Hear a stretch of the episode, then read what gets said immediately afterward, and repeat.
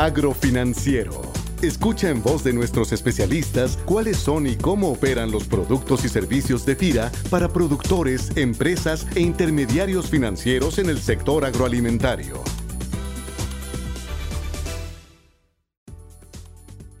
Hola, ¿qué tal? Bienvenidos y bienvenidas a esta emisión de Agrofinanciero Podcast, una producción de la Subdirección de Promoción de Productos y Servicios de FIRA, que tiene como objetivo compartir con quienes nos escuchan información que pueda aportar elementos de análisis, actualización o conocimientos útiles que se vinculen a la operación de FIRA en el sector agroalimentario. Y bueno, desde hace ya tres emisiones iniciamos un breve ciclo de entrevistas con el tema de riesgos, primero con el tema de riesgos reputacionales, después en la segunda emisión pudimos comentar respecto a la importancia de los riesgos de mercado y liquidez.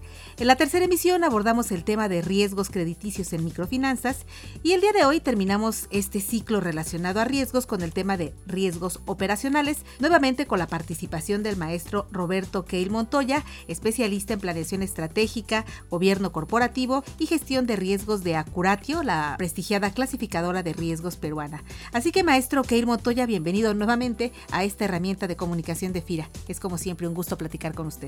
Muchísimas gracias, Cecilia, un gusto. Maestro, antes de comenzar, ¿por qué no nos comenta qué es y cómo definimos el riesgo operativo en las instituciones financieras? Bueno, generalmente tenemos ya una definición de riesgo operacional, que es el riesgo que se genera por fallas, deficiencias, mal uso en cuanto a procesos, sistemas, negligencia y algunas otras opciones de capital intelectual y eventos externos que inciden sobre la organización. Pero el riesgo operacional tiene una connotación importante, depende del tamaño, depende de la naturaleza y depende de la complejidad también de la organización. Los riesgos operacionales son inherentes a las organizaciones. Sin embargo, existen mecanismos existen elementos que son comunes al tema de la identificación de riesgo operacional, que son los factores. Los factores tenemos personas, procesos, capital humano y eventos externos. Eh, esto se puede también graficar en un tema de fortalezas, debilidades, amenazas y oportunidades en las organizaciones porque mucho de lo que tiene que identificarse como riesgos que son internos a la organización y factores de riesgo que provienen del ambiente. ¿Qué factores y eventos se deben considerar en la estrategia y sobre todo en la estructura organizacional como para poder atender el riesgo o los riesgos operacionales? Bueno, el riesgo operacional es el riesgo que define los otros riesgos en la organización. Los elementos centrales para la gestión están definidos por los factores. Los eventos pueden ser fraude interno, fraude externo, debilidades en el diseño de los productos, temas de ese tipo pero lo fundamental es establecer cuáles son los factores. Por ejemplo, un factor es proceso puede generar un fraude interno. Un factor es capital humano puede generar un fraude interno y, externo. El principal elemento entonces sería determinar cuáles son los procesos críticos de la organización que podrían poner en riesgo la actividad de la propia empresa.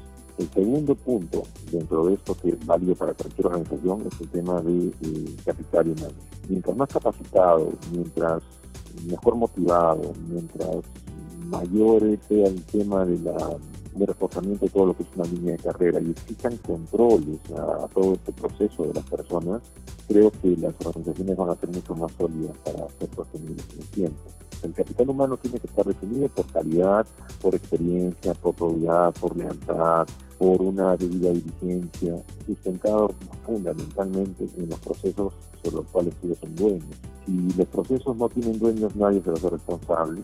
Y todo esto está eh, corriendo en una plataforma tecnológica que tiene que ser un mecanismo que asegure que los objetivos del negocio se estén realizando de una manera tal que existe una seguridad de información y que se pueda generar desde el elemento tecnológico, aunque de nosotros también hay, un plan de continuidad del negocio en caso se presente un desastre. Todo eso tiene que estar vinculado también con el riesgo operacional. Y el último elemento son los eventos externos, que están vinculados con el comportamiento de la competencia, las preferencias que cuentan los clientes, marcos normativos que van cambiando, eventos como desastres naturales, como violencia social, todo eso que tienen que estar considerados en las organizaciones. ¿Qué experiencias nos pudiera compartir o qué recomendaciones tendría respecto a las mejores prácticas en la implementación de un modelo de riesgo operacional?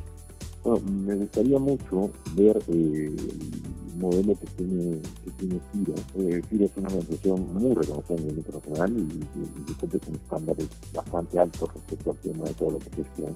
Pero lo que sí hemos visto nosotros por experiencia a lo largo de los años en el tema de riesgo operacional es que lo primero que se tiene que establecer son políticas de riesgo operacional, definidas fundamentalmente en una evaluación de procesos, determinar cuáles son los procesos críticos, aquellos procesos cuya falla pueden ocasionar una demora o una paralización temporal o permanente de las actividades de la organización. Sobre estos procesos se puede comenzar a definir cuáles son las funciones que cada uno de nosotros dentro de la organización realizamos y en base a eso establecer ciertos indicadores. ¿no? O sea, va a haber un cierto nivel de tolerancia. El nivel de tolerancia está definido con cuáles son requerimientos por riesgo operacional que exige el capital. Entonces, el asunto es que esos indicadores nos pueden dar algún parámetro. La mejor forma que hemos nosotros desarrollado es establecer un criterio en el cual los dueños del proceso se vean motivados para ingresar la información, porque el tema del riesgo operacional no necesariamente proviene por una negligencia de personal. Si usted le da pocas herramientas, lamentablemente no va a poder hacer lo que,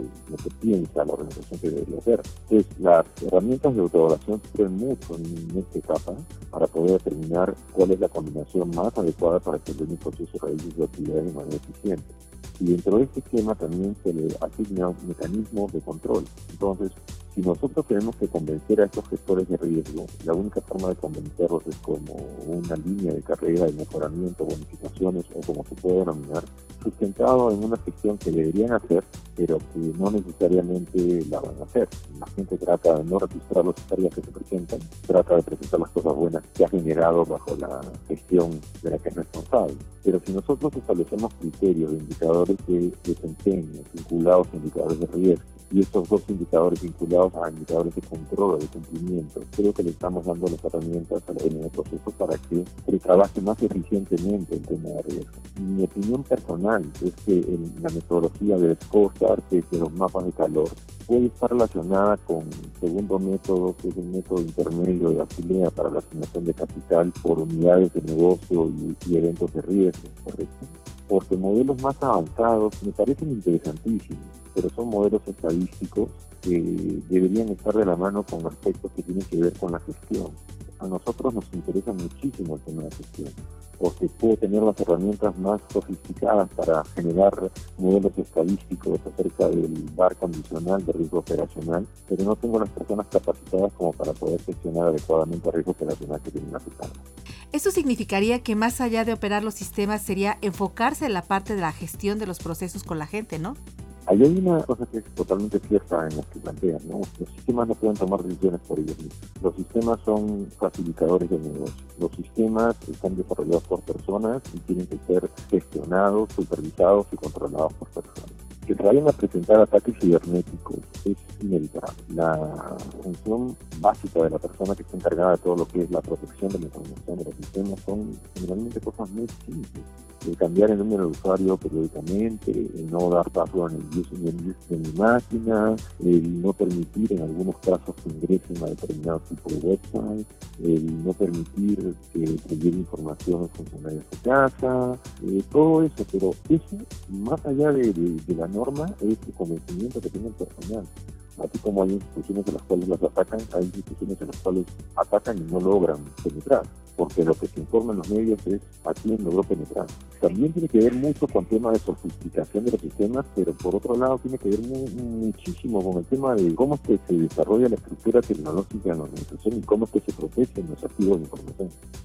Y bien, pues agradecemos mucho la participación del maestro Roberto Keil Montoya, especialista en planeación estratégica, gobierno corporativo y gestión de riesgos, presidente de Acuratio, y lo dejamos emplazado a que pueda participar nuevamente con nosotros en una ocasión posterior, porque este tema de los riesgos pues es muy amplio y sobre todo pues saber que tiene una invitación permanente a poder acudir también aquí al podcast de FIRA.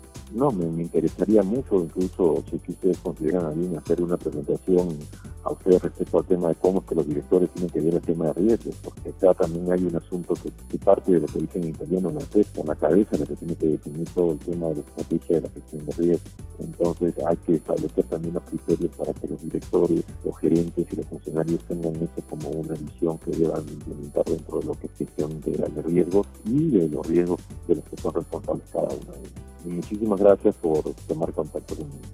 Y a todos los que nos escuchan, agradecemos como siempre igualmente su atención y los invitamos a que se comuniquen con nosotros a nuestra línea de contacto en las oficinas de FIRA en Morelia, Michoacán. Para mayor información, el teléfono es 01800 999 3472 o también a través del correo electrónico enlace arroba fira.gov.mx.